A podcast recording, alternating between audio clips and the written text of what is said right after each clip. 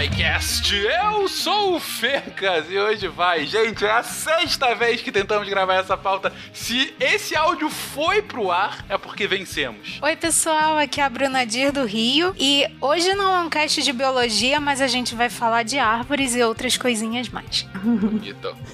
Oi, gente, aqui é o Fábio de Belém do Pará e a gente vai falar de lista encadeada. E toda vez que eu falo isso, eu me lembro de centopeia humana. Meu Deus, que referência Nossa, cara, eu não queria ter gravado essa pauta, velho. Caraca, Fábio. Isso é pior que matar aula. Olá, aqui é a Nanaka e de que adianta ter uma ótima estrutura se o conteúdo é ruim? Fica aí a reflexão. Olha. Fica aí a crítica. A gente aqui é o Toski, de São Carlos, São Paulo. E se tem dois tipos de pessoas que gostam de fila, é paulistano e computeiro. Diretamente de um isolamento social, e provavelmente a única pessoa que tá fazendo isso. Marcelo gosta de mim, e eu, nesse cast eu tô na vantagem porque eu rolo atrás de escudo. Você está ouvindo o SciCast, porque a ciência tem que ser divertida.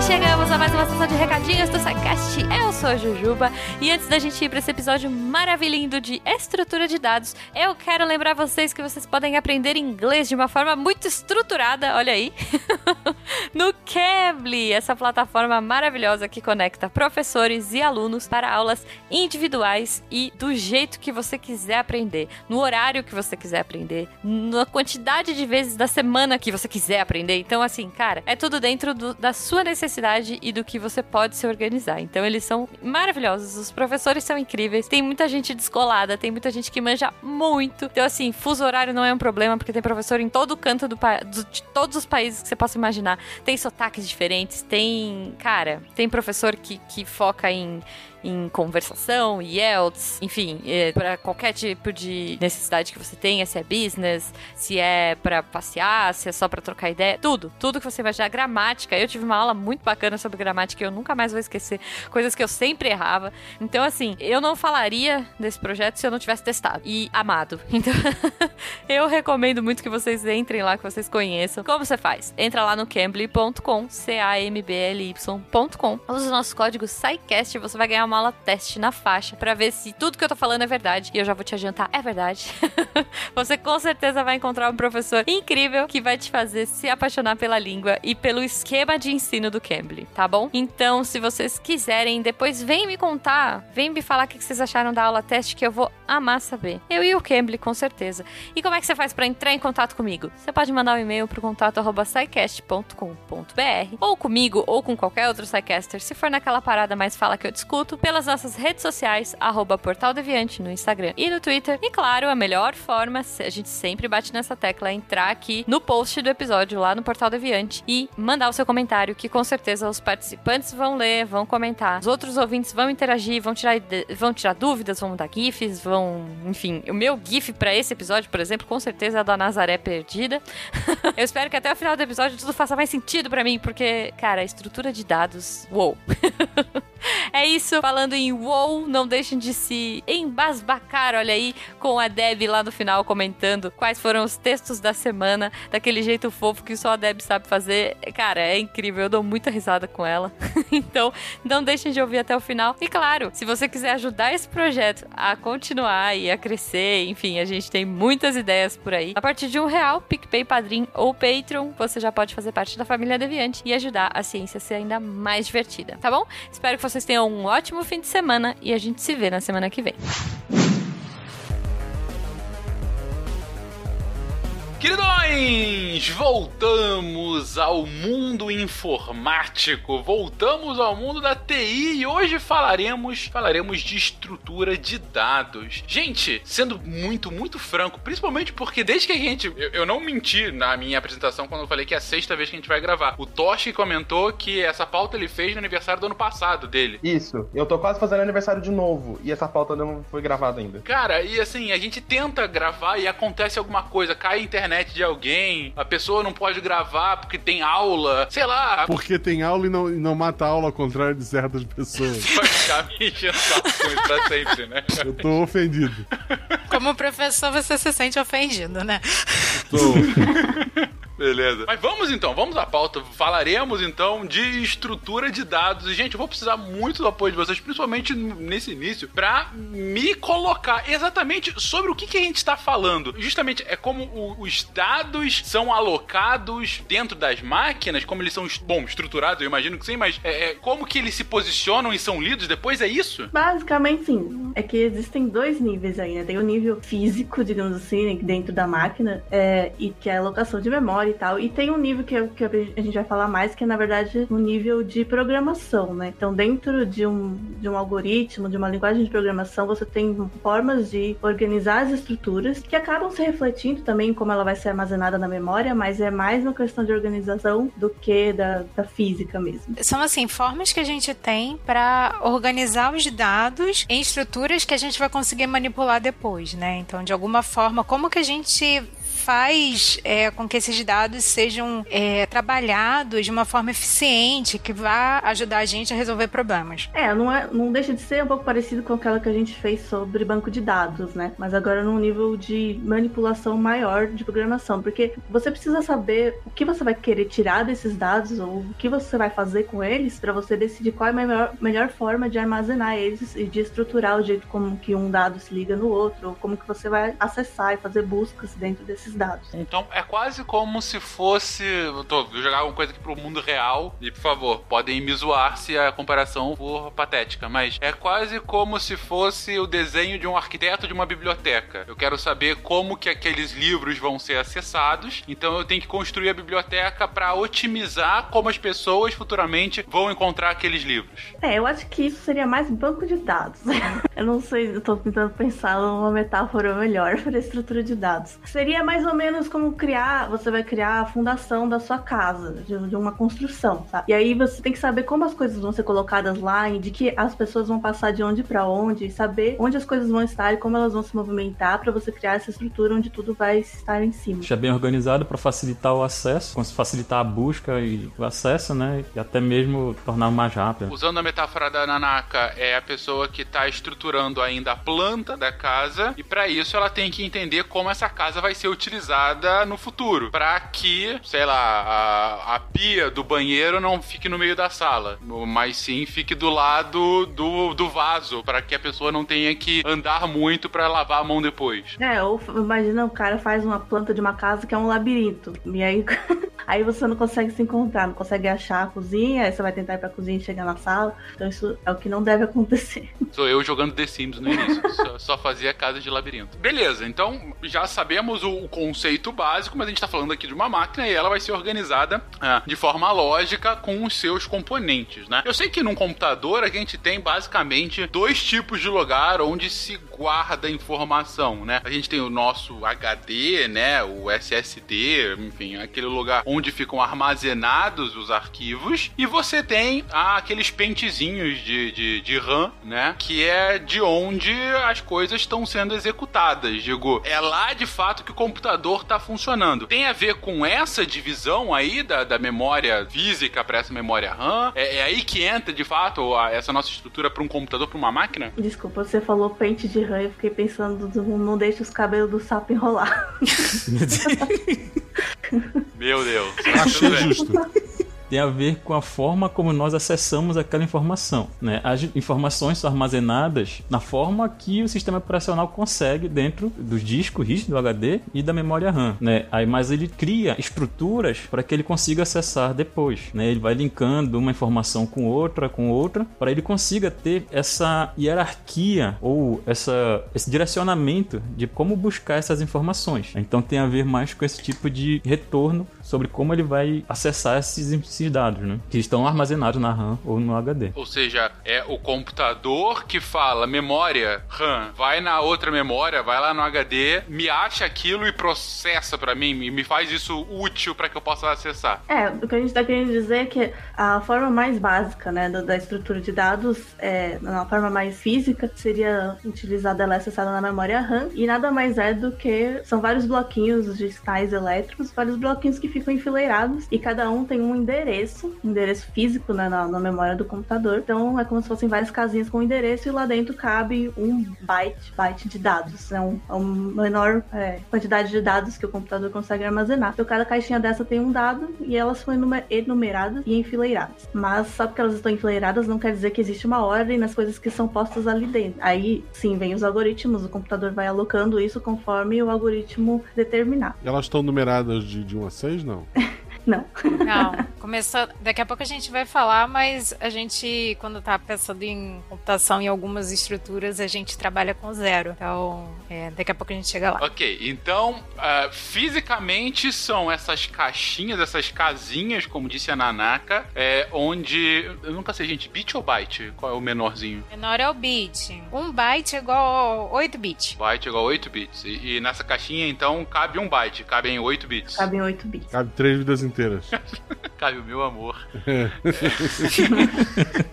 E, e, elas estão lá fisicamente organizadas, mas como eu disse, como vocês disseram, né? Enfim, estão lá, tem lá o endereço físico, só que não quer dizer que isso tem alguma lógica fisicamente. O que tem que ser organizado é o computador vai falar: olha, na casa zero tem o byte que me faz alguma coisa. Já na casa 1 um, tem o byte que faz uma coisa totalmente diferente. E aí, quando eu acesso algum programa, é o meu computador falando: você está acessando os bytes 0, 5, 9 e 11 e eles juntos abrem o bloco de notas claro, tô super simplificando aqui, né? Mas. Isso mesmo. Inclusive, quando você carrega tipo, uma página do código para rodar na memória RAM, às vezes ela roda blocos totalmente, né, fisicamente, totalmente separados. Separados, e é na memória RAM que isso, é, isso acaba, essa coisa totalmente separada, vira uma coisa lógica que o computador pode ler efetivamente. Sim. Perfeito. Então, e aí a ideia é que eu, como um programador, eu preciso conseguir acessar a memória que eu tenho disponível disponível para fazer meu programa acontecer, né? Então, que a memória serve para armazenar dados, eu preciso,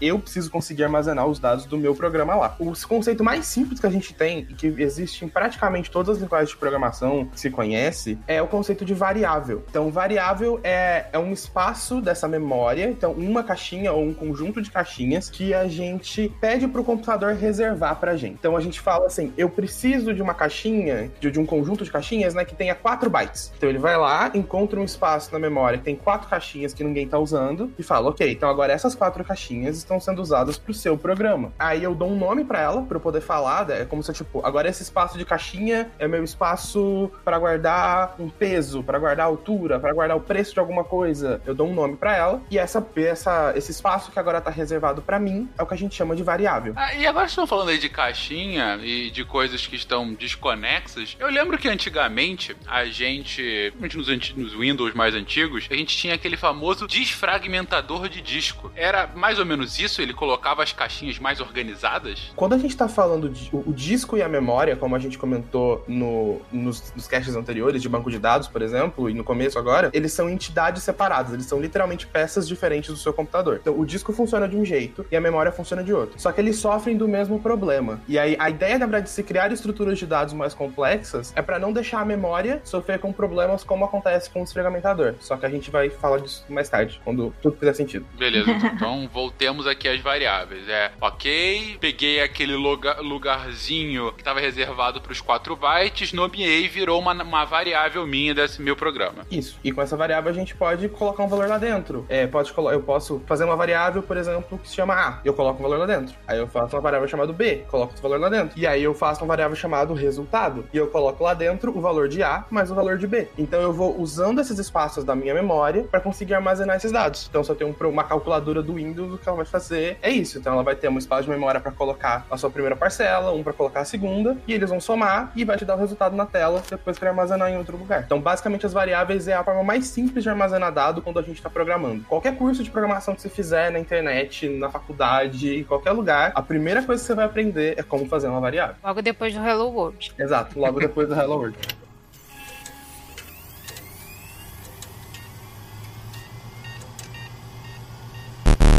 Perfeito. Então, nomeamos aqui nossas variáveis, demos funções a elas. O problema da variável é que você, elas são estáticas, porque elas são decididas quando você escreve o código. Então, se eu falar que eu quero escrever um código que recebe o link da- da- do post de cada episódio do SciCast já feito. Então, agora tem, sei lá, 350 episódios, pra gente arredondar num número qualquer. E aí, eu vou na minha, no meu código e eu faço 350 variáveis lá. 1, 2, 3, 4, 5, 6, 7. Se amanhã, e aí eu faço esse código virar um programa, e esse programa funciona pra alguma coisa. Se amanhã, tipo, lá sair esse episódio que você tá ouvindo agora, ele é o 351. Eu vou ter que abrir meu código, criar uma variável nova, recompilar ele, né? Tipo, fazer um programa novo a partir dele e dar ele de novo pra você, pra você conseguir usar ele. Então as variáveis, elas são estáticas, assim. Não tem como eu mudar é, o número delas. É, é- elas fazem parte da estrutura do seu código, assim como comandos que você dá. É reservar esses espaços também é assim. Uhum, entendi. Então, elas são muito úteis para você poder fazer seu código, mas tem essa limitação de que elas são estáticas. E como resolver, então, para você não precisar ter que reescrever todo o seu código a cada novo programa do SciCast? É porque assim, então, em vez de a gente ficar reservando um espacinho de memória para cada vez que a gente vai usar, a gente, em vez de colocar só uma caixinha, a gente poderia é, reservar várias caixinhas ao mesmo tempo. Então, aí a gente começa a pensar na questão dos vetores, né? Ou como a gente chama de arrays. Então, são várias caixinhas, né? Então, vários espaços da memória que eles estão um do ladinho do outro, que são reservados de uma vez só para o programa, tá? Então, dessa forma, você só vai precisar, em vez de é, reservar vários pedacinhos, você reserva um bloco inteiro, né? Várias partes e armazena só o início dessa primeira caixinha dessa parte. Depois você vai incluindo outras posições para acessar as outras questões, tá? As outras, as outras caixinhas que estão do lado dele, tá? Você deixa reservado aquele espaço para ser utilizado no futuro. Isso. E é nesse pedacinho aí que eu comentei lá atrás, né? Que a gente não usa seis lados, né? A gente começa a trabalhar zero, né? Então a gente sempre fala que quando a gente declara né, é, um vetor, a gente diz que tem esse vetor de um determinado tamanho e ele vai começar cada caixinha dessa, desse vetor. A primeira, acho que é importante a gente visualizar que eu tô falando. Então vocês imaginem assim, uma fita, talvez, com um monte de quadradinho dentro dessa fita, um do ladinho do outro, né? Se eu tivesse separado uma fita e vários quadradinhos nele. Então eu poderia falar que essa fita inteira, ela é meu array. E quadra, cada quadradinho que eu desenhei, ele vai ser um pedacinho desse array, né? A caixinha dentro desse array. Então, quando eu quiser acessar, eu vou guardar o endereço, né, da primeira caixinha, que ele vai ser minha posição zero, e todas as caixinhas do lado dele vão ser a posição 1, 2, 3, 4, 5. Então, quando eu quiser é, olhar esse vetor ou acessar algum elemento, eu vou, posso falar assim: ah, qual é o elemento que está na caixinha da posição 2? Aí eu vou lá, acesso e consigo olhar esse, o que está armazenado dentro dessa caixinha. É, e para ajudar ainda, as linguagens de programação, cada um faz de um jeito. Então, existem linguagens que, na própria linguagem, ela enumera as caixinhas do 1 para frente, não do zero. E aí confunde. O pior pesadelo de qualquer programador é ficar 50 minutos tentando achar um erro de um código e descobrir que o array começar a vir. Voltando ao exemplo que o Tosh que deu, a gente fez aqui um array, a gente fez esse vetor de episódios do SciCast. Então, ele, ele deu o exemplo de 350, a gente já tá com mais quando isso for lançado, mas vamos acabar em 350. Ele, são 350, então quando a gente falou lá no, no início da nossa programação, eu quero esse meu vetor episódio do SciCast, e ele tem que ter 350 espaços. E fica lá reser- reservado, e aí eu posso futuramente popular esses espaços. E eu posso, inclusive, aumentar esse, essa, essa reserva. Tipo, assim que a gente lançar esse episódio, eu aumento de 350 para 351. Então, com esse vetor, não, né? Uma das limitações do vetor é justamente que ele tem um tamanho fixo. O que você pode fazer é deletar esse vetor, criar um outro maior, copiar todos os dados, deletar esse, mas não tem como você alterar a estrutura de um vetor. O que ele permite a gente fazer é escolher o tamanho de forma dinâmica. Porque antes, se eu escrevesse no código que era um 350, vai ser 350 o quantas vezes eu rodar esse código. Não tem como mudar. Agora, se eu perguntar pro, pro usuário antes, quantos episódios do SciCast você quer listar, a pessoa escrever 200, eu vou criar um vetor de 200 e aí esse vetor de 200 vai ser de 200 até o fim da execução. Só que se a próxima pessoa rodar o mesmo código e falar que o tamanho agora é 350 ou 351, aí eu vou criar, conseguir fazer um array de 351 e ele vai se manter de 351 até o fim da execução. Só que eu não preciso ir no meu código e alterar o código do zero e compilar de novo, né? Gerar um programa de novo e começar de novo. Então, é, isso facilita do que a gente tinha antes, por exemplo. Mesmo que não tenha uma, alguém, né? O código pode ser inteligente e buscar do banco de dados quantos episódios tem e criar um vetor com esse tamanho. Isso, sem você precisar, você na mão, no código, digitar, agora tem mais um. Mas aí ele vai precisar armazenar novamente todas as informações, né? Vai ficar sempre nesse tempo. Então imagina tem um milhão de episódios, né? Aí ele vai ter que carregar um milhão, aí na semana seguinte um milhão e um, na outra um milhão e dois, né? Então é sempre esse problema, né? a grande quantidade de informações. A gente tem um problema similar a esse que você está trazendo, Fábio, no feed do Spin de Notícia. Olha aí. Porque Nossa, o Spin de Notícia tem um episódio por dia, né, gente? A gente já tá chegando a mil episódios do Spin de Notícia, são um pouco mais de dois anos do programa. E sempre quando você vai carregar o feed do Spin, ele. Hoje tem limitação, né? Você não consegue carregar o feed com os episódios iniciais sempre. Você tem, a gente colocou alguns parâmetros lá, porque senão você teria que carregar. Sempre que alguém puxasse, ia puxar do 1 ao 900 e pouco, né? E, e console, enfim, não é só o nome do episódio, né? É o nome, o link, as informações e tudo mais. Então fica naquela, naquela questão: é, a gente vai priorizar ter todos os episódios desde o 1 ou a velocidade para carregar aquilo? E existe um processo em, no computador, tipo, alocar isso em algum lugar para poder listar isso para você, entendeu? Então, é, é isso. A, a, assim como variáveis, arrays são muito úteis. A gente usa array o tempo todo. Não, não tem como você programar sem usar array no mundo real, assim. Só que não dá pra fazer tudo com elas, porque elas têm problemas. Por exemplo, além desse, né, que o Fábio comentou. Sim, além desse. Bom, por exemplo, lembra quando a gente falou, a Bruna falou que são caixinhas uma do lado da outra? Elas são literalmente espaços adjacentes na memória física. Assim, pelo menos, é, a gente não sabe onde ela está, mas você sabe que se você alocou um array de 10 posições, aquelas 10 posições estão uma do lado da outra. E existem problemas de fazer isso, e eu vou fazer vocês imaginarem uma, uma história agora, por exemplo. Faz de conta que a gente tá num restaurante. Todo mundo aqui, a gente foi se encontrar no restaurante, o que não é uma coisa que você devia fazer agora. Mas no mundo digital, a gente fez um, foi num restaurante, sei lá, no Second Life, e a gente criou um restaurante. Muito e cool a gente... a gente... jogando Second Life, tendência. em 2020. Aí, você conta que a gente tem, chamamos vários sidecasts, a gente tem 20 lugares todos ocupados, beleza? Legal. Só que o Guacha tava jogando The Last of Us e chegou atrasado. E aí chegou ele, Típico. a esposa dele, a filha dele, e os três precisam sentar juntos um do lado do outro. Então, eu preciso liberar espaço nessa mesa. Só que se sair uma pessoa na ponta, uma pessoa no meio e uma pessoa no final, eu não consigo botar os três sentados um do lado do outro, sem ter que fazer todo mundo levantar e deixar um espaço, sabe? Eu não consigo colocar alguém no meio da mesa. Eu precisava tirar todo mundo que tá lá, mandar todo mundo sentar pro lado para sobrar um espaço que tem três e botar essa pessoa lá. Entendi. Botar os três sentados lá. E isso é muito útil. Você tem, às vezes, uma, uma sequência de dados que você quer botar um dado no meio, você quer botar um dado na ponta, você quer tirar um dado da ponta e colocar no outro lado. E com arrays, isso é muito complexo e muito chato de fazer e muito e custoso. E é por isso que a gente começou a pensar em outras estruturas, usando outras mecânicas, outras coisas, para conseguir resolver problemas como esse. É, até porque nesse caso a gente tá falando de 20 casinhas, no caso 20 cadeiras, né? Mas quando você vai,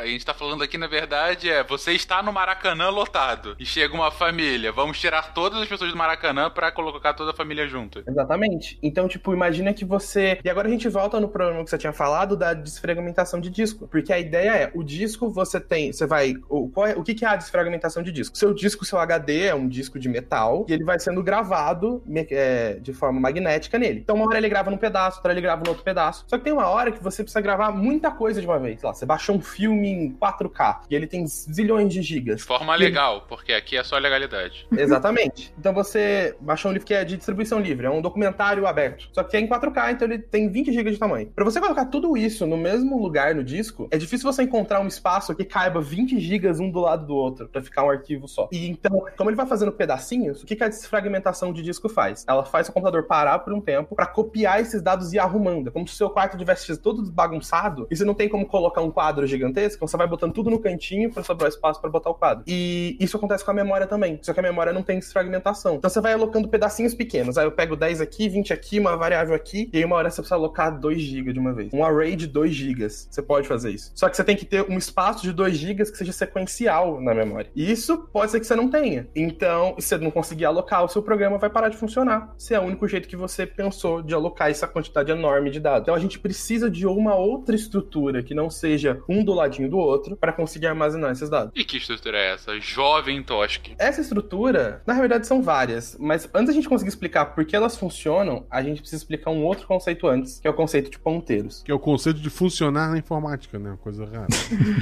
Exato. Lembra que no começo, você, pessoa que está ouvindo esse podcast agora, feche seu olhinho e vamos relembrar. Esse é um conceito. É, provavelmente é a coisa mais chata de entender nesse cast inteiro. Mas você vai conseguir, porque não é tão difícil assim. A ideia é: quando a gente alocava a memória, a gente falou que cada caixinha tinha um endereço. Então, ah, a, a gente não sabe exatamente qual é o endereço físico, né? Porque eles não são a mesma coisa. Mas quando você aloca uma variável, ele fala: ah, esse tá no endereço 2 milhões, 223 mil e alguma coisa assim. Assim, você, pra você não importa esse número, porque para você aquele endereço é um nome, né? É o nome peso, preço ou qualquer coisa assim. Mas existe um endereço. Então, o endereço da memória é qual é o número daquela caixinha na ordem. E a ideia é que a gente pode armazenar o endereço de uma caixinha dentro de outra caixinha. E essa outra caixinha que guarda o endereço de uma caixinha é um ponteiro, porque ela aponta para algum lugar. Ela fala onde está o endereço de algum lugar. Então ela essa caixinha de tipo, essa caixinha que tem o endereço 10, dentro dela tem o endereço 250. Então se eu for no 10, eu vou ter o endereço 250. Aí eu vou pro 250 e eu acho a minha informação. Eu acho o meu dado. É tipo uma gincana. É tipo uma gincana do Gugu que não faz nenhum sentido. Como a gincana do Gugu. É a mesma coisa. Basicamente, essa a ideia. faz sentido também. Então essa é a ideia de um ponteiro. Ela é uma variável que a gente é meio especial, porque em vez dela guardar o dado em si, então ela guarda o número de episódios do SciCast, ele guarda o número de piadas ruins que o Guaxa fez num episódio, ele vai Zero. guardar... Pode ser, zero é um dado válido. Ele guarda Obrigado. onde na memória, qual é o endereço da caixinha da memória que tem essa informação pra mim. Entendi, entendi. É... Não, tá claro, é uma casinha que tem o endereço da outra casinha. É, Exato. Vocês falaram aí do, do, da gincana do Gugu que não faz sentido. Me lembrou de é, jogo de tabuleiro. Você chega na casa 2, vai pra casa 5, entendeu? Alguma coisa assim. Isso, é, é meio essa ideia mesmo. Ponteiro. Faz sentido, Fábio. Muito bem. É o gordinho do posto Ipiranga da computação. Você não sabe onde é que Pô, você vai pra ele. entendeu? Que referência Eu sensacional. agradeço ao Tosque de agosto do ano passado por essa.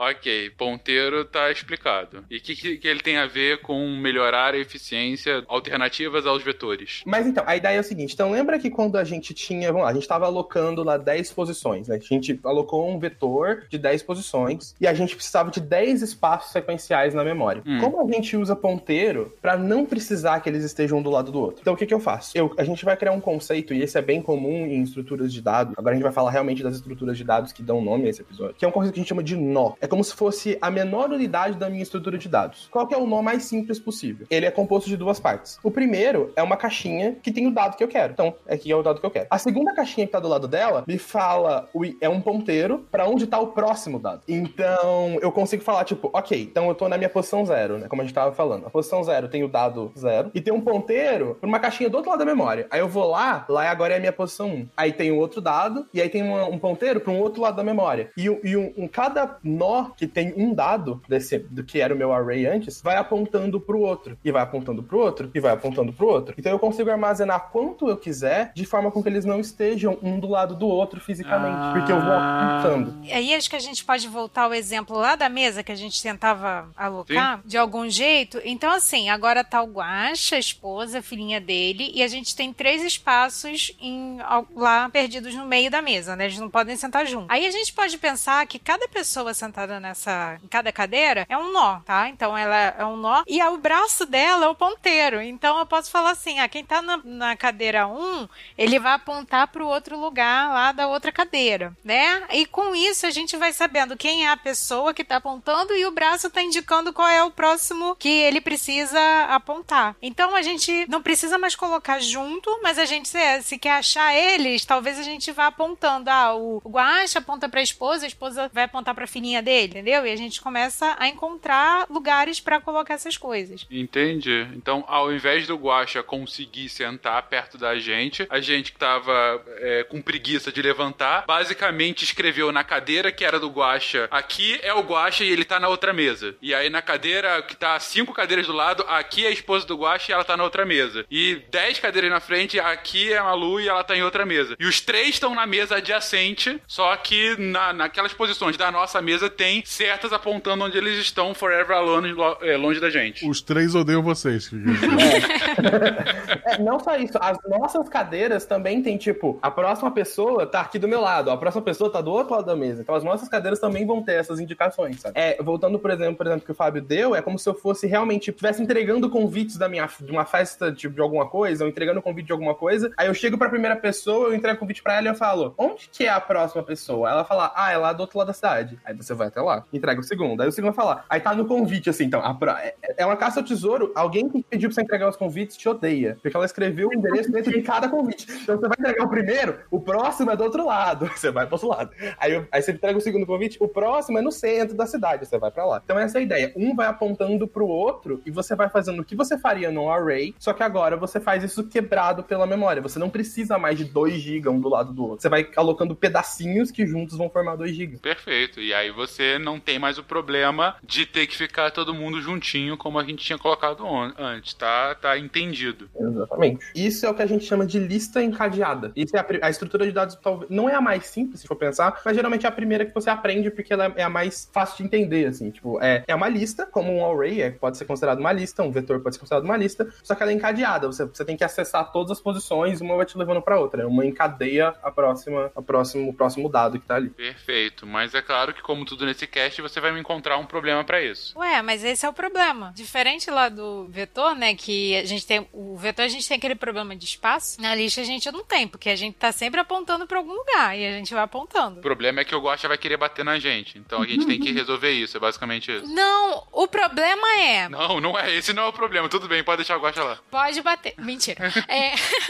o problema é que assim, se eu quiser chegar na Malu, né? Só que a Malu, ela pode ser a trigésima pessoa da. fi- Não, a gente só tem 20 lugares. Então ela pode ser a vigésima pessoa da nossa lista. Então eu vou precisar andar por todas as 19 pessoas até eu conseguir chegar na Malu, que é a vigésima. Porque assim, quando você tinha o vetor, né? Como ele é fixo e tem um endereço na memória conjunto, você pode falar, ah, eu quero quem tá no lugar 20, quem tá na cadeira 20. Aí ele já acessa o endereço do vetor e vai no espaço 20 e te dá a Malu. E aí, só que quando a gente tem uma lista encadeada, a única coisa que você tem é o endereço de onde tá o começo da lista. E aí você, pra chegar no número 20, você vai ter que andar por ela inteira, né? do 1, quando- onde que tá o 2, onde é que tá o 3. Aí você nunca vai conseguir acessar direto um dado do meio da lista. É claro que as linguagens de programação que já tem são um pouco mais complexas, né? um pouco mais, como fala quando ela é mais, mais parecida com a linguagem natural, né? Eles já têm vários, já têm pensado na própria linguagem que você provavelmente vai querer acessar o, o espaço X da sua lista e a própria linguagem tem funções internas que quando você pede o espaço 5, ele vai lá no espaço 0, vai pro 1, vai pro 2, até ele chega no 5. E ele às vezes até já armazena isso em um outro tipo de estrutura para o acesso ficar mais rápido ainda, mesmo que você acabe usando mais espaço, né, de estrutura. Você provavelmente não vai armazenar um vetor de 2 GB, né, de primeira, então acaba sendo melhor você ocupar um pouquinho mais de espaço para você ganhar muito eficiência. Fica então nessa nessa dúvida. Vou querer ser mais rápido, mas talvez não tenha um espaço, ou consigo acomodar tudo, mas fica esse bunda lelê de siga o próximo casinha até achar a Malu. Ok, e tem como sair dessa, dessa dificuldade? Tem como melhorar. Assim, o que dá pra gente fazer depois disso é deixar a nossa lista um pouco mais complexa, porque ela é a mais simples possível, né, hoje, né? Então a gente tem um dado pra frente, um dado pra frente, um dado pra frente e vai indo. É, o que existem listas, por exemplo, que é muito importante que esses dados sejam ordenados de alguma forma. Então, ah, ordenados por preço, ordenados por idade. E fazer ordenação na lista, tipo, ficar mudando as coisas de lugar é o inferno na Terra. Simplesmente é muito chato. Eu acho que eu já recomendei isso em outros casts, mas assistam. Procura busca em dança húngara. É o melhor vídeo Nossa, que é muito bom. existe. E é muito. Se você tem, principalmente se você estuda computação ou programação e tem dificuldade de entender vários tipos de busca, isso é, é muito bom. Assista. E é engraçado se você não entende também. Há muita gente dançando, é legal. Então, é- esse tipo são algoritmos bem específicos. Então, às vezes faz mais sentido você manter a sua lista, você criar uma lista que sempre tá ordenada. Então, na hora que ele tenta adicionar uma coisa nova na lista, em vez de ele colocar na ponta, tipo no final, como se eu puxasse uma cadeira, eu fosse procurando as cadeiras no meio do caminho, abrisse um espaço e fizesse tipo, tá, agora você aponta pra cá e você aponta pra esse e agora tudo se manteve pra manter ordenado, por exemplo. Ou então você, cada nó não tem só o, o, o próximo, ele também tem o anterior. Você precisa andar muito nessa lista. Então, tipo, eu tenho que falar com alguém na, na, na, tipo, na posição 19 da cadeira, só que essa posição 19 tem que voltar pra 2, depois voltar pra 5. Se eu só posso ir pra frente, eu só posso ir pra frente. Se eu for até o 19, pra chegar no 5, eu tenho que começar do zero e ir até o 5. Só que se agora se ele guarda a informação de quem tá na frente e quem tá atrás, eu posso ir do 19 e voltando até o 5, depois ir pro 7 e, indo e voltando. Você gasta mais memória, porque você tem que armazenar mais uma caixinha pra cada nó que fala, que aponta pro anterior. Mas isso você ganha em performance, né? Você pode fazer coisas muito mais rápido. Então a computação é essa sempre briga de eu gasto mais memória ou eu deixo meu código mais rápido, o que, que eu faço? E você vai equilibrando isso dependendo do que você precisa fazer. Aí, não sei se ficou claro, mas da lista ordenada também, a lista, aliás, a lista encadeada, ela também permite você adicionar elementos, né? Diferente do vetor. Você pode pôr elementos, inclusive, no meio da lista, porque é só você apontar o anterior pro novo elemento e do novo elemento apontar pro, pro que estava lá depois. Perfeito. É, é como se só tivesse uma cadeira na nossa mesa de 20 e o Guaxa chegou com a esposa e com a Malu. E aí a gente coloca nessa cadeira, vá pra outra mesa. E aí na outra mesa tem os três. E aí no final, depois da Malu, volte pra mesa original. E Procure novos amigos. Procure novos amigos. É, ou então, se a gente tivesse ali no meio, né, e cada um tivesse, de alguma forma, né, que eu falei da mão, aí eu poderia colocar alguém no meio e falava, agora meu, meu braço estava apontando pra alguém, eu só aponto pra essa outra pessoa e essa pessoa aponta pro outro lugar, entendeu? Então fica um pouco mais fácil do que a gente ficar criando espaços novos. A gente pode fazer muita coisa com listas. Já fiz lista, tipo, lista que faz aquilo. Tipo, como você falou, a gente pode fazer uma lista que o último elemento aponta pro primeiro de novo. E ele vira um círculo, como se fosse uma fita redonda. Uma roda. Então, por exemplo, se você já abriu a página principal do Deviante, não tem aqueles banners que vão passando? Passa, passa, e não tem fim. Você passa e não tem um fim, você continua passando. Porque aquilo funciona como uma lista que a gente chama de lista circular. Uma lista encadeada circular. Você chega no último, só que pro último, o próximo dele é o primeiro de volta. É como se não existisse um primeiro e um último. A gente fala que existe uma cabeça, né, pra gente começar a olhar a partir dali, mas eu não preciso, quando eu chego no final, eu volto pro primeiro. Então você vai ficar passando aquele carrossel na página da home infinito e nunca vai parar. É assim como funciona uma lista circular e para alguns casos é muito importante, como por exemplo fazer um carrossel num site. Entendi. Não, não, perfeito. É, ficou claro então essa lista sem fim. E tem mais outros tipos de, de listas? Muitos. Muitos. Tipo, você pode criar lista. Tem alguns comuns e você estuda, se você tá estudando estrutura de dados e você pegar para estudar sobre isso, você vai ver várias. E cada um é uma coisinha, ah, isso faz aquilo, agora ele aponta para outro lado, agora tem vários níveis para facilitar o acesso e tem é, o objetivo do- das diferentes listas é sempre facilitar que você encontre dados. Então depende da forma como você vai acessar eles, né? Por exemplo, se são se é um livro, você talvez queira uma lista que você consiga apontar pros- facilmente para o começo de cada capítulo também. E aí você cria uma lista que tem listas dentro dela, que aí você consegue entrar direto na lista de capítulo e depois entrar na lista de página, assim, alguma coisa assim. Bacana, entendi, entendi. Então, listas dentro de listas. Agora começa o Inception. tem muita Inception ainda. É, sobre esse exemplo, né, do Guaxa, então fisicamente eles estariam em outra mesa, né, mas Mas logicamente... estão próximos dos nossos É, corações. mas logicamente, de fo- é, eles estariam dentro dos nossos corações, eles estariam do nosso lado, né? É, A gente só entendi. organizaria ele lá no meio, dentro dos nossos corações, né? É isso, é isso, Guaxa. Tem que entender, cara. A gente tá querendo agregar. Não, não fique triste conosco. É como a gente nas nossas casas gravando fisicamente longe, mas na, na gravação a gente tá tudo perto. Mas uma coisa é gravar podcast, outra é marcar um rolê num restaurante e dizer: olha, você tem a plaquinha te representando, você senta lá do outro lado.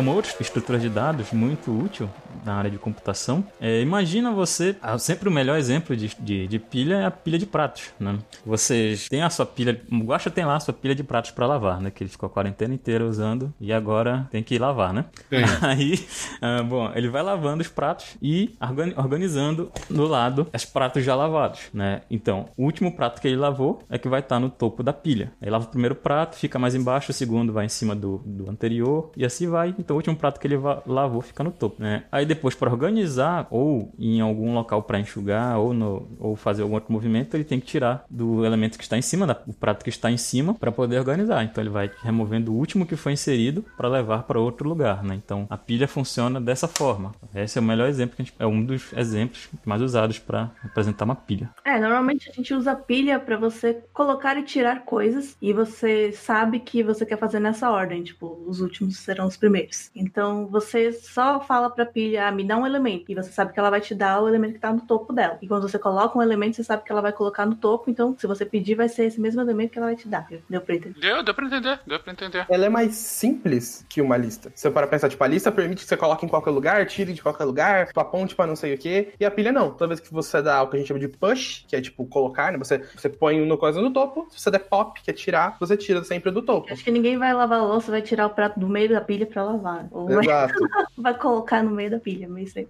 Então, é uma estrutura de dados mais simples. Ah, a parte boa é que ela é mais fácil de fazer, de programar ela, literalmente. Mas mesmo assim, ela é muito poderosa. Dá pra fazer muita coisa só com uma pilha. Você não precisa de uma lista inteira e passar muito tempo tentando encontrar os bugs que estão no meio da sua lista, enquanto uma pilha podia resolver o seu problema. Eu tava imaginar assim, uma pô, utilidade. Eu pensei, pô, rede social é assim, né? Se eu entro no Twitter, tem sempre meu último post lá, né? E tem uma coisa muito legal que eu gosto, porque foi quando eu. Foi de uma das primeiras aplicações que eu fiz com pilha, e eu, eu realmente gosto dela porque eu acho que faz muito sentido. Que pilhas são usadas pra resolver expressões matemáticas por um computador. O que acontece é, a gente. Quando a gente escreve coisas matemáticas, vamos para pro parênteses do cast de matemática no meio do cast de computação. Você escreve tipo 1 mais 2. A gente escreve assim e a gente usa uma notação que chama infixa, que as operações estão entre os dois operandos. Então eu quero somar 1 e 2, o que tá antes e o que tá depois. Existem outros tipos de notação. Uma delas, que é a que os computadores mais usam, e eles conseguem transformar da nossa pra deles, é a que eles chamam de notação polonesa reversa. Eita, porra, isso aí é é nome nome. de salto Esse é novo pra mim. de ginástica Então, nome de olímpica. Salto triplo invertido e tal. Como é que funciona? Vocês sempre escrevem os operandos primeiro e depois a operação. Então, ao invés de eu escrever 1 mais 2, eu escrevo 1, 2 mais. Se eu usar isso numa pilha, então vai de conta que eu tô botando. Eu vou botar pratos com esses números escritos, tá? Pra gente voltar Uhum. com pratos. Então eu ponho o prato do 1 embaixo, do 2 em cima e do mais em cima dos três. E eu vou deixar o computador rodar. Qual é a primeira coisa que ele lê? Ele fala, ah, um mais. Então eu vou fazer uma operação de mais. Eu sei que operações de mais são feitas com dois números. Então eu vou puxar os próximos dois pratos e vou somar os dois. Entendi. Então, se eu posso fazer tipo um, dois, mais, três, mais, eu vou fazer um, eu vou, eu vou ler o mais, aí eu vou ler o três, aí eu vou ler o mais de novo, então eu sei que eu tenho que fazer outra operação. Então ele vai empilhando de volta o resultado e vai usando uma pilha como a lógica de conta dele. Porque pra fazer no- na forma infixa, que é como a gente, que, principalmente aqui no Brasil, porque os lugares que na Europa eles usam a polonesa reversa na escola mesmo. Mas como a gente usa a outra, é muito difícil do computador saber, tipo, o que, que vem antes, o que, que vem depois, tem parênteses, não tem. E na polonesa reversa não tem, tipo, parênteses. Você só coloca as coisas na ordem que você quer que elas sejam executadas. E você usa uma pilha pra isso. Isso Só, é basicamente a base de um algoritmo de resolução de expressões numéricas. Não, é, não sei se é porque a gente gravou recentemente o cast de pornografia, mas polonesa reversa me parece posição sexual também.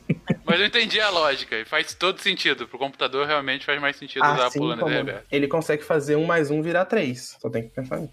Zoeira. Também é pornografia. Ah, Isso aí também é sacanagem, né? Não, mas perfeito. De- Deu pra entender, inclusive, a utilidade clara agora pra, pra uma operação como essa. Tem aquele disco de Hanoi, né? Que é, é bastante A utilizado. torre de Hanoi, né? Aquela, aquela- aquele brinquedo, né? De quando a gente, a é criança. Vocês têm que empilhar as, os- as bolinhas. E vocês. As bolinhas não, os discos. E aí você só consegue colocar um em cima do outro e tirar o que tá em cima primeiro. Mas aí é mais Ah. complicado do que a pilha, porque a gente também tem que trabalhar com o tamanho, né? Das E pecinhas. ordenação. Não sabia que o nome era isso, não, mas eu- agora eu vi aqui na internet o que, que é. Pra quem, como eu, não sabe o que, que é, mas talvez já tenha visto, gente, é aquele. São, são três. É, é um joguinho de criança, né? Basicamente, Não, um brinquedinho. não, olha só, não é de criança, é um jogo matemático complexo. Muito legal e muito divertido. É. Você tentar descobrir como resolve. Deixa eu, Eu- refazer, eu- então. eu- os alunos faziam competição de de quem montava aquilo mais rápido. Várias vezes eu ganhei dele. E Vamos então refazer. Torre de Hanoi é um jogo matemático complexo cujo temos um campeão Isso. entre as pessoas que cá gravam, ah, em que você tem. Eu acho que o mais comum são três, né? São Não, é- três. é- são três pinos, e daí tem os discos. Tem que movimentar esse- entre esses três pinos, nunca colocando uma peça maior sobre uma menor. São vários discos de tamanho diferente, né? Isso.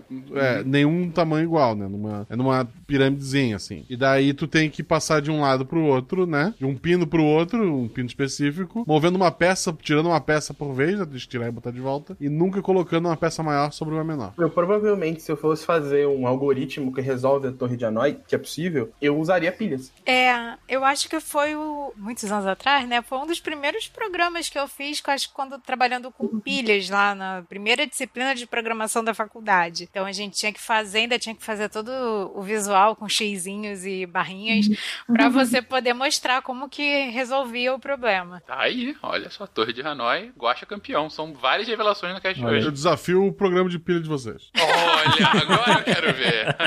Guacha versus a computa- um computador, olha aí. Isso. Mas vocês comentaram também que além da pilha tem um outro tipo especial que é a fila, né? Isso, que é a ideia é que na pilha, enquanto na pilha a gente está colocando uma coisa em cima da outra, né? Na filha, na filha ou na fila, a gente está colocando uma coisa após a outra. Então na pilha, a ideia é que o primeiro, né, na verdade, que eu coloco, ele vai ser o último a sair. Na fila, o primeiro que eu coloco, ele vai ser o primeiro a sair. Como toda fila de banco, Você chegou primeiro, você vai ser atendido primeiro, né? isso, a gente gostaria que fosse assim. Então, estou lá, cheguei lá no banco, parei, não posso ir no banco, mas estou lá na minha, no meu atendimento aqui virtual, online, então tô lá, eu sou o número 5 da fila, então tem quatro pessoas na minha frente. Então, o primeiro vai sair, a partir desse momento eu passo a ser a quarta pessoa na fila, né? Então, eu vou sempre é, trabalhando com isso. Então, o próximo que chegar, Bruna. ele... Oi? Não desligue, sua ligação é muito importante para nós. Ai, Só faltam apenas 54 pessoas. Não, isso. Então a gente espera. Eu tenho pena de quem é o que chega depois de mim, né? Que é o 51 O 55, da fila, né? Que vai ter que ouvir exatamente. muito mais tempo. É, Então, essa acaba sendo a principal diferença entre uma pilha e uma fila, né? Então, como a gente vai trabalhar. Perfeito, deu, deu eu entender. O que me fez lembrar, inclusive, eu tava dia desses, numa das minhas últimas saídas antes da pandemia, eu tava justamente num para fazer exame médico. E aí, mas não era bem fila, é, mesmo estilo, não é uma fila física, mas é a senha, né? Ah, você chega lá e tinha a senha. E aí tava demorando um pouco, e eu tava pensando justamente isso. Senha de uma fila como essa é talvez é aquele papelzinho é a coisa que tem o maior valor relativo momentâneo que existe, né? Porque tipo, né, se você tá na posição 100 e você tem uma pessoa do seu lado na posição 2, ah, enquanto se for uma, uma coisa que você tá com muita pressa ou você tá de saco cheio, aquele papelzinho que não vale porcaria nenhuma, naquele momento tem um valor incalculável. Até ser utilizado não vale mais nada. Eu sei que é imbecil, mas enfim, isso me lembra de inclusive de Os Fantasmas se Divertem, Beetlejuice, que, que ele faz justamente isso, que Isso. ele tá numa fila pra ser atendido e ele rouba a senha do outro cara e por conta disso a cabeça A dele cabe- diminui. É, Eu tava tentando lembrar É. qual era o filme que isso acontecia. É exatamente Mas a gente isso. não pode é. falar de novo o nome, senão ele vai aparecer. Não é à toa que eu já vi reportagens por aí de pessoas que pagam as outras, né? Pra ficarem na fila esperando Pois pegar então. uma senha mais cedo, mais, mais, mais pra frente, não pra Gente, show de Lady Gaga no Rio. Dois meses de fila.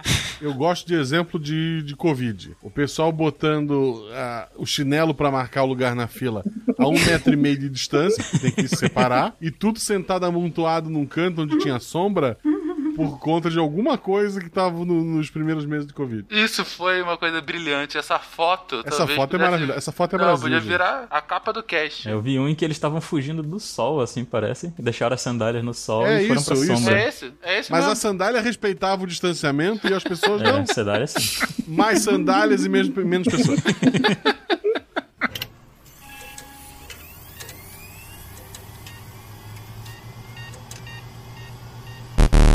estavam comentando então agora da lista e da, das suas facilidades, das suas vantagens com relação a vetores, dos muitos tipos de listas que a gente pode ter, inclusive alguns tipos especiais de, dessas listas. Mas logo no início vocês comentaram também que haveria as árvores como uma possibilidade de organização desses dados. E aí, árvore é o que? Aquela árvore lógica mesmo de informação, de, de ramificar os dados, é isso? As árvores somos nós. Pensei nisso. Essas árvores são organizadas em nós. Olha só, só melhora, só melhora a piada.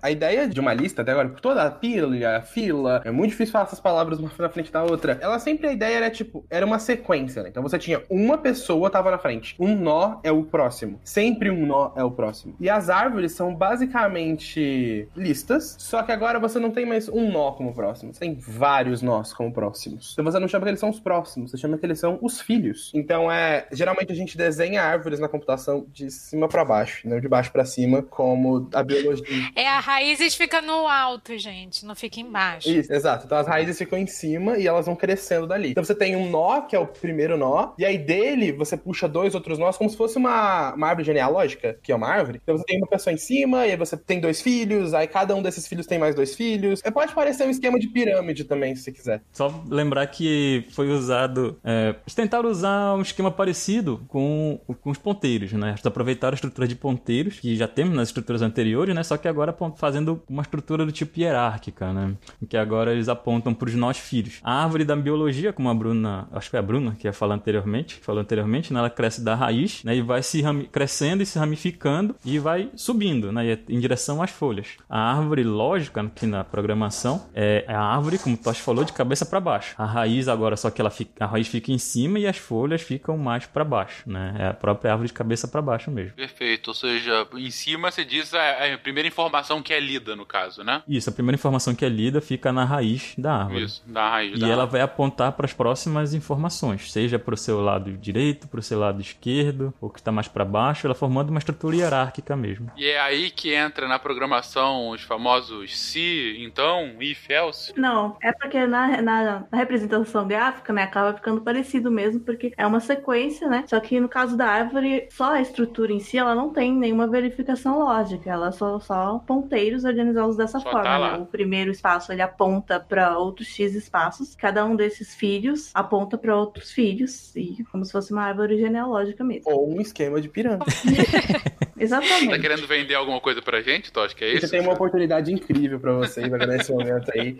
Que. Tô brincando. Mas qual a, a vantagem desse tipo de organização pra uma lista assim? Então, a vantagem é sempre dependendo da forma com que você quer buscar os dados. E existem várias formas, vários algoritmos, vários métodos de utilizar uma estrutura de árvore para você ordenar os seus dados de uma maneira que você consiga, às vezes, até fazer perguntas. É, aí sim você usa o seu código para é, coloca lá os if else, as, ah, as situações que você quer saber, e aí você vai caminhando na árvore conforme as respostas dessa pergunta. Isso é um dos exemplos de busca com que a gente consegue acessar e chegar num, no objetivo de forma bem rápida. Em vez de você precisar percorrer uma lista inteira, por exemplo, você consegue já. Essa árvore ela foi organizada de uma forma que existe um significado né, na sequência que tem do pai para os filhos e quem é filho de quem. Um exemplo assim que a gente pode dar, né, para mostrar como que a busca poderia ser mais simples, é, digamos que a gente organizou, né, a nossa árvore e o nó é, são números, né, o que tem em cada um desses nós,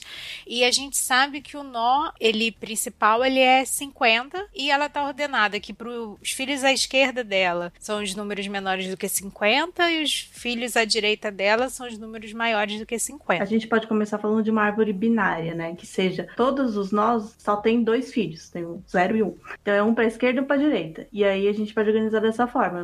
Um filho da esquerda sempre vai ser o número mais baixo que o filho da direita. Então, se você é, coloca um número na árvore, a própria estrutura vai se encarregar né, da sua função de colocar esse filho à esquerda do outro filho que for maior. E a mesma forma se a gente quiser consultar, né? Se eu quiser buscar, por exemplo, o número é, 13, eu vou começar a olhar a minha árvore sempre para os filhos à esquerda, né? Então eu vou andando só para um lado. Então eu vou reduzindo o tamanho do meu problema para para encontrar algumas coisas. As árvores trouxeram a possibilidade da gente armazenar informações um pouco mais complexas. Por exemplo, os sistemas operacionais utilizam a estrutura de árvore para armazenar suas pastas. Né? Então, por exemplo, ao invés de. Quando você quer armazenar uma série de dados, uma série de, de informações, de arquivos no seu computador, ao invés de você passar por um arquivo dentro de outro para saber o que está mais para frente, como numa lista, você acessaria o primeiro para depois saber onde está o segundo, para depois saber onde está o terceiro. Ao invés de você ter essa passagem, você consegue acessar diretamente a terceira informação sem ter que passar pelas outras. Tá? Então, você cria a hierarquia dos arquivos, começando pelo disco C né, do seu computador. E lá dentro do disco C você tem diversas pastas: Windows, Users, arquivos de programas. Tá? E você consegue acessar essas outras pastas sem precisar acessar as outras. Né? Então, eles formam uma estrutura do tipo árvore. Né? Aí isso facilitou muito os sistemas operacionais. Ah, essa, essa estrutura ajudou muito os sistemas operacionais a armazenar informações. Né? Sites também utilizam a estrutura em árvore para acessar as páginas. Você, você está numa página e você clica num link vai para outra página e você ignora os outros links que estão na, na, que estão naquela página, na página anterior. Você vai acessando a página de acordo com o caminho que as outras vão indicando, formando uma estrutura também do tipo árvore, né? sem passar por todas as outras anteriores, por todas as que estão naquela página. Né? Então isso trouxe uma grande facilidade com as árvores. Tá? Só para exemplificar um pouquinho. Ah, é perfeito. Acho esse,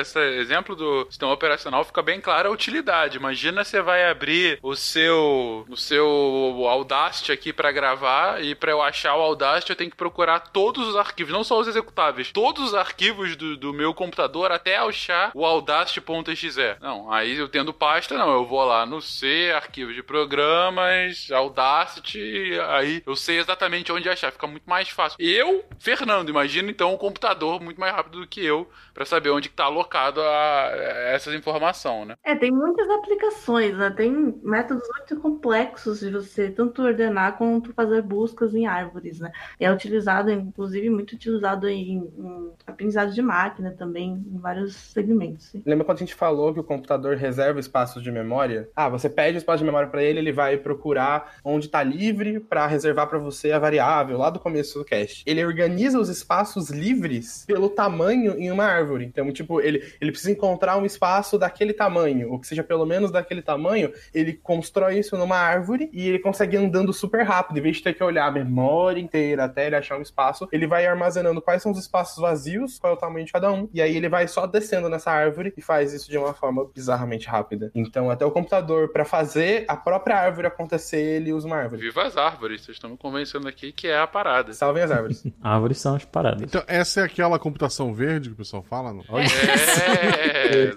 Exatamente. E assim como as filas também tem trocentos tipos de árvores diferentes? Tem diversos tipos de árvore. A gente tem a árvore de busca binária, a árvore binária, né, em que a gente, cada nó filho de um, de um outro nó é só, são somente outros dois nós, né? Então tem o nó pai e ele vai ter outros, somente mais dois filhos. Aí cada um dos dois filhos vai ter outros dois filhos é aquela somente. né? corrente do bem. Você vai espalhar para É, duas é a pessoas. pirâmide do Tocha. Três pessoas. Caraca, as referências de vocês é muito melhor do que a minha. Pra mim era a política de dois filhos da, da China. Você vê só a lógica. Olha, esse é, é diferentes culturas que a pessoa passa pela vida. Mas beleza. Ela tem alguma vantagem intrínseca ser uma árvore binária? É mais para organização e ordenação, como ah, foi o exemplo que as meninas citaram aí, né? Em que eu sei, por exemplo, ah, eu tô um nó no nó pai, né? Aí o que eu vou armazenar mais para a esquerda serão menores do que ela. Eu tô no nó e tô no outro- o segundo nó, o nó mais à direita, vão ser os nós mai, com valores maiores do que ela, né? Então eu já sei para onde, para que direção eu vou. Se for maior ou menor. Você vai construir essa árvore pensando né, no que você quer encontrar nela, você já vai fazer de uma forma que a própria estrutura da árvore tenha um significado. Então você já vai conseguir acessar mais rápido. Você não precisa ficar buscando entre cada uma e testando cada um, porque você já sabe que ela foi armazenada dessa forma. Então, se eu quero, tipo, ah, eu quero procurar um número na árvore, né? Então, tipo, eu, eu quero procurar o número 25. Aí eu chego, aí o nó pai é 50. Tá, eu sei que todos os menores que 50 estão à esquerda. Então eu desço pro nó da esquerda. Aí na, na esquerda, tipo, 28. Aí eu desço pra esquerda de novo. Aí eu, eu caio no nó que é 12. Eu sei então que os maiores que 12, só que menores que 28 e menores que 50, estão à direita desse. E aí você vai descendo, e aí você encontra o 25. Em três verificações você achou o seu número, em vez de você passar por 25 verificações. Perfeito. O, o- a vantagem. Quebra um, quebra um galho, né? Na verdade, às vezes a gente precisa quebrar galhos pra conseguir tornar isso mais rápido. Porque o que acontece é. Vamos imaginar, por incrível que pareça, o- acho que o exemplo mais fácil vai ser o esquema de pirâmide de verdade. Meu Deus do céu, Tosca. Gente, esse episódio não é patrocinado pela Inodê, tá? Só deixar claro aqui. Não, não é, não é. Não é pirâmide, é marketing multinível. Marketing multinível, exatamente. Vamos fazer de conta que num, num desses sistemas de marketing multinível, eu sou a pessoa que criou, que eu quero tirar o seu dinheiro, e aí eu, eu indico duas pessoas. Então eu ponho duas pessoas no esquema. Então eu sou o nó pai, então eu crio dois nós, um à minha esquerda e um à minha direita, e eu falo, cada um de vocês tem que indicar outras duas pessoas. Aí eu chamo o Fencas e o Guaxa. O Fencas, ele não gosta desse tipo de coisa. O Guaxa, ele não prestou muita atenção no que eu falei, então ele chamou duas pessoas. E o Guaxa chamou duas pessoas. E aí cada uma das pessoas, que, aí só uma das pessoas que o Guaxa chamou, chamou mais duas pessoas. Chamou as duas pessoas. Tipo, só uma foi chamando. Enquanto isso, as outras não foram. Pensa na sua cabeça, ou vai desenhando pra você ver como que você vai formar. Em vez de ela ficar uma árvore bonita e meio simétrica, ela vai ficar desbalanceada um lado. E isso é o que a gente chama de árvore desbalanceada. Essa imagem é o que a gente chama de árvore desbalanceada. E é muito ruim. Você lembra quando a gente tava dando o exemplo de buscar o número? O que, o que me deixa mais rápido é que eu, em vez de eu ter que percorrer o número de nós, eu percuro o número de níveis da árvore. Então, quantas vezes eu tenho que descer para o nível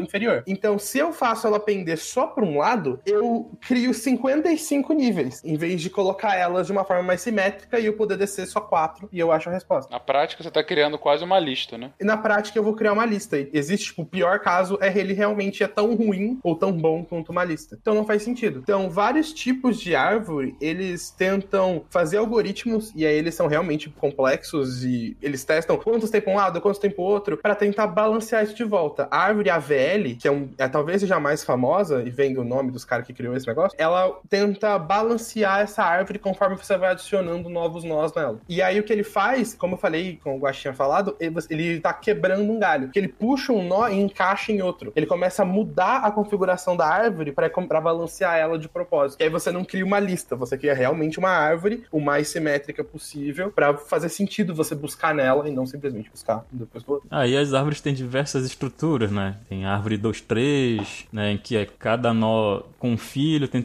tem, pode ter outros dois filhos, né? E, uma, e outro, um elemento é a chave, que pode ter outros três filhos, né? E árvore 2, 3, 4, em que um nó pode ter quatro filhos, né? Pode ter três elementos e quatro filhos. São várias formas de armazenar uma árvore, né? De, de criar uma árvore aqui que possuem funções parecidas, organizar as informações. A lógica só, tá, assim, continua sendo uma árvore, o que tá mudando aqui é só como você tá organizando essas informações. Isso, basicamente. A gente tem aqui a árvore B, né? A árvore B, ela é bem interessante que ela faz um uso de ponteiros entre os elementos que estão dentro da árvore. Então, é uma árvore que possui uma lista interna, tá? Então, cada nó pode ser uma lista, na verdade. Então, ele acessa uma informação raiz e cada filho vai ser uma lista. Então, e, então ele tem um ponto, cada elemento tem um ponteiro para o próximo elemento, tá? E ele foi utilizado para gerar a árvore B+. É muito utilizado para banco de dados, sistemas de arquivos, como do Windows, tá? dos Linux, do, do Linux, por exemplo. Bom, eu queria trazer essa árvore porque ela é bem interessante para quem joga, né? Vocês que eu acho que joga muito, joga mais do que eu, nessa época de quarentena eu não joguei tanto. Mas o, um jogo, você carrega somente uma parte dele para memória RAM e você vai jogando aquela parte, né? Aí como é que ele vai saber que aqui qual é a próxima etapa do jogo em que ele vai, né? Então, carrega uma outra parte no, no disco C, por exemplo, The Last of Us tinha 70 GB de arquivos. Então, ele o início do jogo ele carrega pro disco já, ele carrega para memória principal, né, para memória RAM, e o Guacha vai jogando. Aí, quando ele passa do início, vai para a próxima fase ou algo assim, ele vai carregar a próxima parte porque ele não consegue carregar os 70 GB na RAM, né? No máximo, acho que tem hoje em dia tem 32, não sei se chega até 64 GB. Carrega aí essa parte, essa segunda parte ele vai puxar do disco e trazer para a memória RAM, tá? Então essa estru- estrutura de árvore, ela carrega aquela informação e ela tem um apontador para qual é a próxima informação que ele vai precisar carregar de acordo com onde ele está para poder continuar. Muito interessante para quem joga, né? Para quem armazena arquivos muito grandes no, no disco, né? E não consegue carregar ele inteiro na, na memória RAM, ele utiliza esse tipo de arquivo, árvore B+.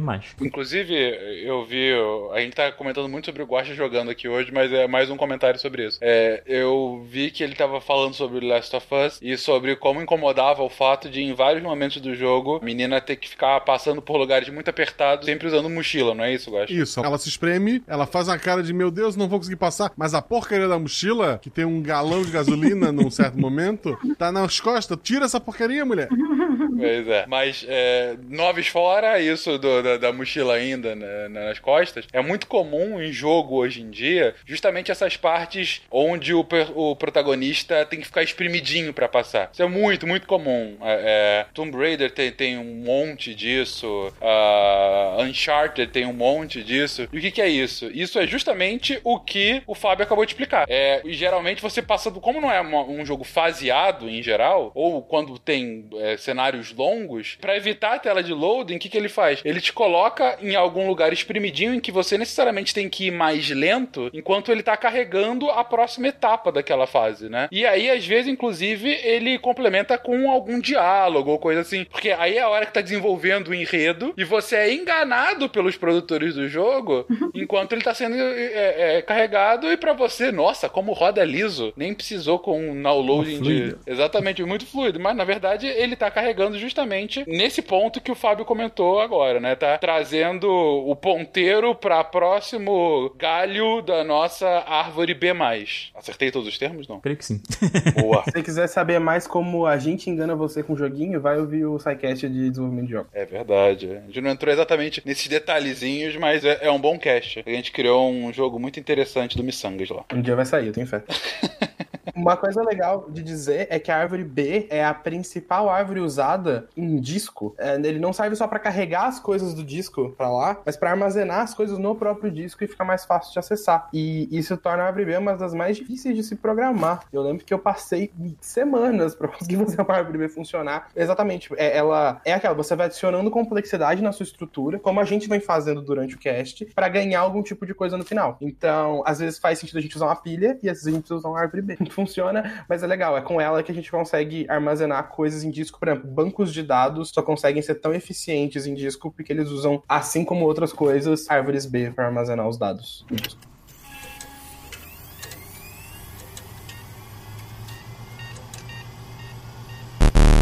Vejo aqui na pauta que continuamos com um negócio que é sempre complexo quando é, é trazido, em especial em casting que a gente fala de criptografia, que é o famoso hash. É, a gente já definiu ele em outros momentos, mas eu imagino que agora vale novamente a definição aqui, né, gente? É porque nas outras a gente define o que é uma hash. Essa ideia de você pegar um dado e criptografar ele ou fazer coisas com ele, enfim, você gera um outro código a partir dele. Aqui, especificamente, a gente está falando de uma estrutura de dados, a gente está falando de uma tabela de dispersão hash. Então é outra coisa com o mesmo nome. Ela usa hash. A gente chama ela de hash porque é mais fácil de falar hash, mas. E agora a palavra já não faz mais sentido de tanto que eu falei ela.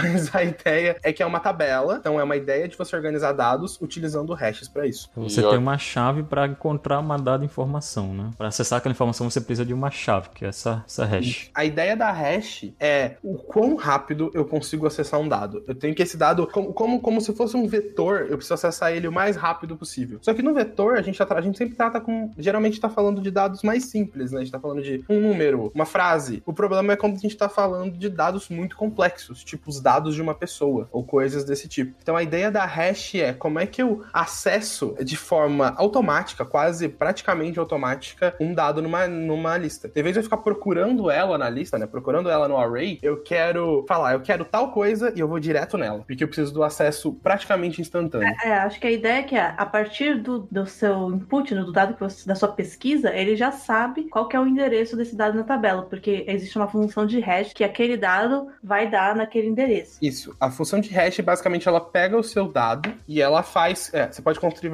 é, funções de hash de várias maneiras, mas a ideia é que ela é uma função, mesmo se fosse uma função matemática, que ela entra com o seu dado e sai com uma posição no vetor. Então, toda vez que você precisar procurar um dado, você vai passar ele por essa mesma função de hash e ele vai dar a mesma posição no vetor e você consegue acessar ele diretamente. Ou seja, ele tá basicamente agilizando o processo de você achar a sua informação. Isso. É, que o exemplo que eu tenho aqui seria, sei lá, que eu tenho uma lista com o endereço das pessoas e eu vou buscar isso pelo nome. Então eu quero saber onde mora o Guaxa. E a minha lista ela tem, é, quando o meu a minha função de hash, quando eu escrevo lá Guaxa, ele dá o número 12. E aí ela, ele vai direto na posição 12 da minha tabela de dispersão e lá vai ter o endereço do Guaxa. Porque eu sei que a minha função de hash já, é, da primeira vez ela já deu esse resultado, então toda vez que eu escrever Guaxa ele vai dar o mesmo resultado. Que é Uhum. o coração de cada ouvinte.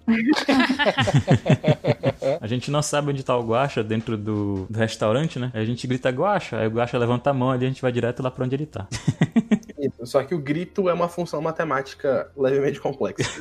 É o na cadeira dele. Exato. Ah, perfeito, mas eu gostei da analogia. Realmente é uma função matemática levemente complexa gritando. Exato. O que pode acontecer, dependendo do, do tamanho da hash que você escolhe, é, você pode acontecer que dois nomes deem o mesmo valor de hash. Então, eu coloco guacha e dá o número. Eu esqueci qual número você falou. Doze. Sei lá, 12. 12. E aí você põe jujuba e também dá 12. É, então, existe essa Não possibilidade. são os parentes. Não são parentes. Mas na hash, eles têm o mesmo número. Então, isso é o que a gente chama de colisão em hash, que é o grande problema de usar tabelas hash. Que então, como é que você sabe, então, se dois eram o mesmo valor, agora você já não sabe mais qual dos dois você vai encontrar lá. Então, existem formas de lidar com essa colisão. Uma delas é você fazer o que eles chamam de espalhamento. Então, você joga ele pra próxima, tipo, se o Guacha veio primeiro, eu vou jogar a Jujuba pra próxima posição livre. Então, o que ele faz é, vai até a posição 12 e tenta procurar o Guacha nela. Ou o que dá pra você fazer é, cada posição da hash é uma lista. E aí ele encontra as listas e aí ele percorre a lista de forma sequencial, como a gente já viu antes. Bom, e além do hash, que foi aí a nossa notação matemática complexa que grita no meio do restaurante, tem outras formas da gente mapear essas informações todas em listas, árvores, pratos, pilhas? Sim, então, existem. é,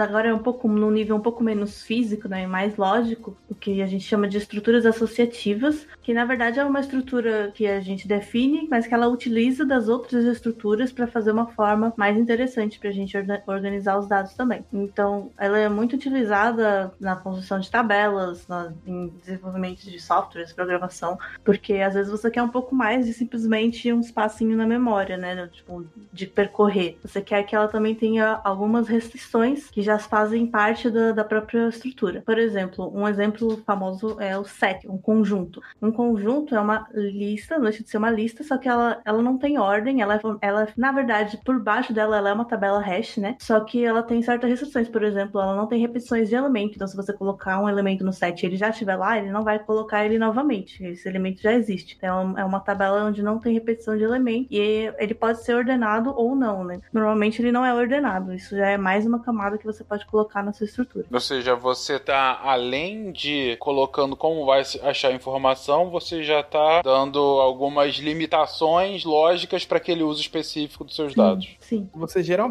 pode fazer esse tipo de coisa na mão, mas é, como casos como esse são bem comuns, boa parte do que você tem hoje em programação é existe algo mais simples que isso, só que a gente começou a usar tanto uma configuração daquilo que ele se tornou uma coisa própria. E o set é meio isso, ele é uma tabela hash que não tem colisão, né, basicamente, ou tem poucas, ele trata colisões de outra forma. Só que a gente fazia tanto isso que outras linguagens começaram, ah, então a gente implementa isso na linguagem e você só cria um novo conjunto e usa ele, que é mais fácil. Perfeito, então a- a facilita ainda mais. Tudo aqui é a busca por maior eficiência e menor espaço, né?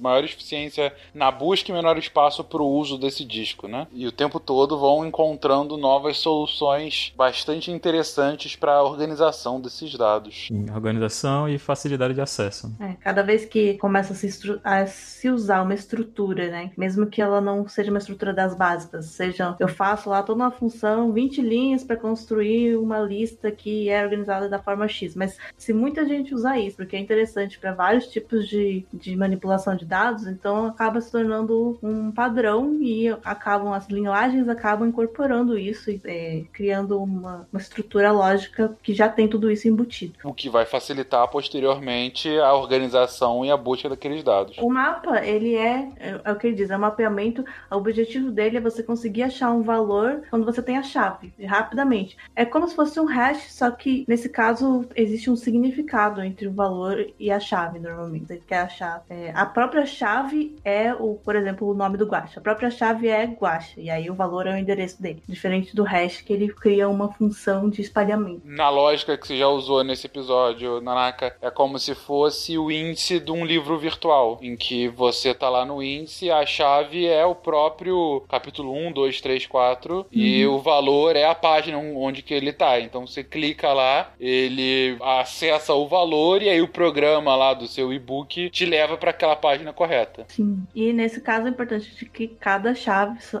não, não sejam repetidas as chaves, né? E cada chave tem um único valor. Claro que esse valor pode ser uma lista, por exemplo. Né? Todas as, as, chaves vão, dar, vão ter uma lista, por exemplo. É, algum outro ponto que vocês queiram comentar? Ou... Ah, eu acho que é bom dizer, sei lá, eu talvez seja a pessoa que se formou, tá se formando mais cedo, mais, mais nova aqui. E eu lembro que uma das coisas mais legais que eu gostei de aprender em computação, porque me dava muitas possibilidades. Tipo, a gente tava falando muito sobre isso. É, foram novas necessidades foram criando novas estruturas foram aparecendo e outras foram sendo criadas no futuro mais complexas com novas coisas a serem feitas. Eu acho que isso é muito legal. Essa forma de organização de dados para melhorar a eficiência, melhorar a forma de buscar coisas, de ordenar coisas, é, é uma das coisas que eu acho mais legal na computação. Essa forma de você logicamente arrumar os dados e agora porque você arrumou desse outro jeito, tudo tá mais rápido, tudo tá mais, mais fácil de ser feito. E eu acho que estrutura de dados é uma das matérias mais legais e de se aprender, inclusive. Foi uma das que eu mais gostei. E eu acho isso muito legal. Para minha área, eu sou a professor de parte de teoria da computabilidade, parte teórica da computação, então, para mim, estrutura de dados é muito importante para a computação em si, porque as árvores são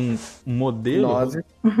As árvores são um modelo utilizado para reconhecer linguagem de programação. Então, quando você desenvolve um programa, na verdade, em um compilador, quando você pede para o computador compilar, né, reconhecer aquele programa, ele vai formar uma árvore para reconhecer aquele seu programa, né? E a pilha também é utilizada para esse processo de reconhecimento. Essas estruturas são muito importantes para quase tudo na computação. Fazer um comentário nada a ver agora, mas enfim, que, que chamou muita atenção, Fábio. Você aí do Pará, que nem o Caio, vocês têm esse, esse jeito de falar reconhecer, esse reconhecer, reconhecer. que é quase espanhol, mas eu acho muito, muito divertido, sabe? É, é, que assim, quando o Caio começou a falar, eu falei, nossa, que engraçado, ele fala reconhecer. E aí você falando também, eu, não, cara, é, é alguma coisa de lá mesmo. Eles não falam o, o, NH, eles falam com um E, um, como se fosse só N, assim. Fica divertido realmente hum. reconhecer. Mas enfim, nada a ver com a pauta de comentário aleatório. Curiosidades linguísticas com o Fernando Mal, cara. É só um preconceito linguístico, tá tudo tranquilo. É, eu tô achando divertido, na verdade. Deve ter alguma, alguma raiz próxima do espanhol aí, que, que foi, ou, ou sei lá porque eu tô aqui. E aí cada raiz tem dois nós filhos. Uma árvore de açaizeiro sobe até as folhas. Não, a árvore só tem uma raiz.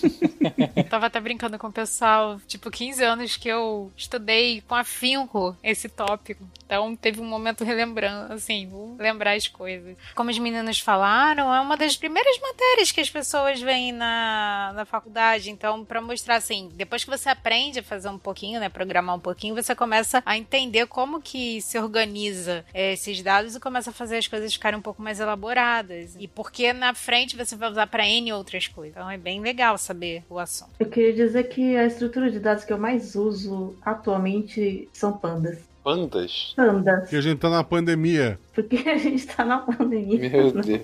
Mas tem uma estrutura chamada Panda mesmo? Eu acho que você pode dizer que é uma estrutura de dados, né? Na verdade, o Pandas não é uma estrutura de dados, ele é um, uma biblioteca que usa uma estrutura de dados chamada Data Frame. Enfim, mas a gente chama de Panda. Nossa, eu acho que se a Mia Khalifa fizer uma, pode chamar Panda mesmo.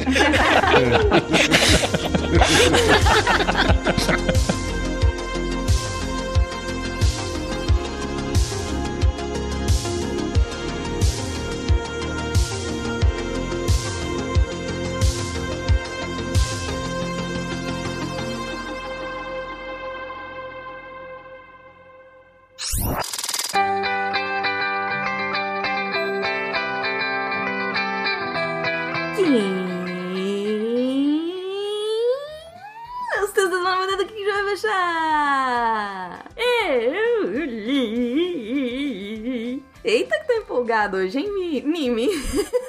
Eita, porque tá uma semana assim muito boa também. De novo, de novo, assim, esse, esses textos são muito bons. Gente, os textos estão de novo muito, muito incríveis. Segunda-feira teve texto do nosso Berta maravilhoso. Ele fez uma resenha de um game, Jotun. É uma resenha, é um, é um game que trata de mitologia, que é exatamente a área dele. Então, assim, tá incrível a resenha. Eu, que não sou ligada muito em games, fiquei louca de vontade de jogar. Terça-feira, Nimin, quer falar? Terça-feira teve texto da Dani Almeida. E ela. E o texto é. Todo mundo precisa de terapia. Gente, o texto da Dani é tão genial, tão genial. Todo mundo precisa de terapia? Será? Corre lá pra ler porque tá muito bom. Quarta-feira teve texto do meu queridinho Vitor Camilo, O Nascimento da Música Brasileira. Os textos do Vitor sobre música são sempre, sempre uma delícia de ler. Quinta-feira se você ficou ainda com saudade da semana que terminou, que era uma semana temática de quântica, mecânica quântica, física quântica, você tem mais um textinho aí pra matar a vontade. O Léo falou pra gente sobre a cura quântica, quer dizer, é, é, faz parte do grupo de textos que ele chamou de cura quântica, cura com K. Essa é a parte 3. Mais sobre superposições e mais sobre Nelson, o pobre coitado do gato. É, fico assim, com muita dó. Toda vez que eu, eu leio esse texto do Léo e ele fala do Nelson, e o Nelson tá lá naquela caixinha e ninguém sabe se ele tá vivo, se ele tá morto. É muito triste. Sexta-feira, tá saindo aí fresquinho às 10 da manhã pra vocês. O texto, o primeiro texto de uma re- nova redatora e que eu já sou apaixonada. Ela escreveu super bem e, além de tudo, ela é da minha área. Tô tão feliz, ela é, ela é formada em letras, mas ela resolveu escrever sobre ditadura e música. O nome dessa nova redatora maravilhinda é Bruna Stievano. Vão lá prestigiar a Bruna, dá uma lida no post dela que ficou também incrível, cheio de música pra vocês ouvirem aí durante essa semana, lendo os posts do Deviante. É isso, todos esses posts você consegue encontrar no www.deviante.com.br. Ah, se você tem interesse em se tornar redator deviante também, é só mandar e-mail para contato@scicast.com.br. É só isso. Aqui é a Debbie Cabral, editora do portal Apagando a Luz da Torre Deviante. E o Nimi? Se a ciência não for divertida, tem alguma coisa errada. Tem que ser divertida. A coisa mais divertida que tem é a ciência.